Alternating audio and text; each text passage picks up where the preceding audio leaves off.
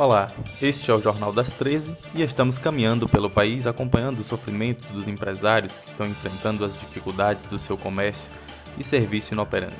De cidade em cidade, sobretudo fora do Nordeste, pode-se observar um movimento pró-abertura do comércio. Vejamos o que dizem os empresários. As contas chegam, meu amigo, os boletos batem a porta e não esperam não. O governo não dá nada a ninguém, muito pelo contrário, só suga da gente.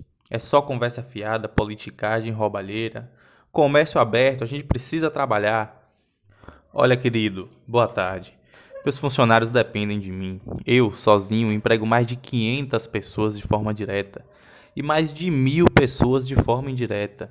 Essas pessoas não têm o que fazer, meu amigo. É por elas que eu estou aqui. Eu tenho forças para trabalhar e estarei por eles até o fim. Comércio aberto.